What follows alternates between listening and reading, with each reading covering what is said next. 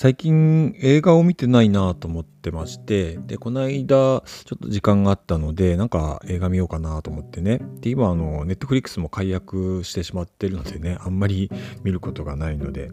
でギャオでねなんか配信されてるかなと思ってざーっと見たんですけどあのランボーのね最新版最新版って言っても2019年公開になってますね。えー、それをやっていたので、えー、ランボーラストブラッドってやつですね。これを見てみたんですね。で、まあ自分はどちらかというとね、邦画専門で、洋画ってそんなに見ることないんですけれど、ランボーはね、昔から、あのー、見てましたね。おそらく全部シリーズ見たんじゃないかなと思うんですけど、個人的には1作目がなんか楽しかったなと思うんですけどね。で、まあ、ランボー結構ね、あの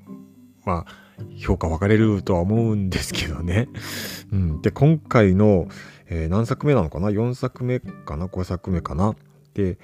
あのー、久しぶりに見たんですけれど、まあ、率直な感想を言うと、このシリーズの中で、えー、最も残虐な 映画でしたね。いや、もうこんなの公開していいんだろうかって思うぐらい、なんか、ランボーが、ただの猟奇的な殺人鬼になってましたね。なんか、まあなんか、乱暴らしいといえば乱暴らしい、変わらぬ乱暴がそこにいたんですけれど、でね、あの、ストーリーの無茶苦茶さとかもね、あのいろいろ突っ込みどころ満載だっていうところもまた乱暴らしさだったりして そういう意味でもねそういう目で見るとまあまああのー、ねああ乱暴だなっていうかねねお前も変わらないなみたいな感じなんですけれどいやーすごかったですね。確か R15 指定になってたと思うんですけどこれは確かに子供に見せられないなみたいなね。ラストシーンなんかはねあのー、まあ乱暴の敵、まあ悪いやつなんですよ。ね、悪いやつなのは悪いやつなんですけど、最後はそいつのね、胸をナイフでかっ切って、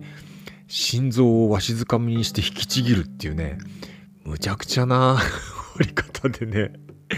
いや、こんなの公開されたんだなと思ってね、いましたけれども、いや、ほんとね、あの、まあ、これまでもね、結構そのストーリー無理あるだろうとかね。いやそれはないんじゃないみたいなシーンっていうのはね満載なのが乱暴ではあったんですけれど。いやーねで時代も変わってるわけじゃないですか。まあね、えー、令和の時代令和ってまあ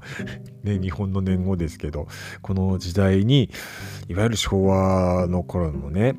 「乱暴」っていう作品がそのまんまの形ある意味そのまんまのノリというか形でね、えー、公開されたわけですけれどもあのすごく思いましたね。あのランボーっていう別おそらく監督はそこまで考えてやったわけじゃないと思うんですけれどあのね映画作ったわけじゃないと思うんですけどいや変わらないままねこの時代に変わらないランボーがボンってきたらこんなに違和感というかこう時代とのミスマッチ感っていうのがね これ今の時代これまずいだろうみたいなね。だからあの変われない男の姿みたいなね。そういうのをね感じ取りながらね見てましたね。うん。いやこれはなかなかすごかったなというね。えー、今日は乱暴の、えー、最新版を見ましたよみたいな、えー、お話をしたんですけどこれ乱暴ラストブラッドっていうね最後の地っていうぐらいですからね。まあおそらくこれ最後のつもりで作ったんだろうなとも思うしいやこれは最後だよねとも思うしね。うん。あのー、まあ、進めるか進めないかといえば、どうなんでしょう。あの、まあ、興味があったら見てくださいという感じですね。あの、ちょっとあのグロいのが嫌っていう人はね見ない方がいいかもしれないですね。いや自分としてはねあの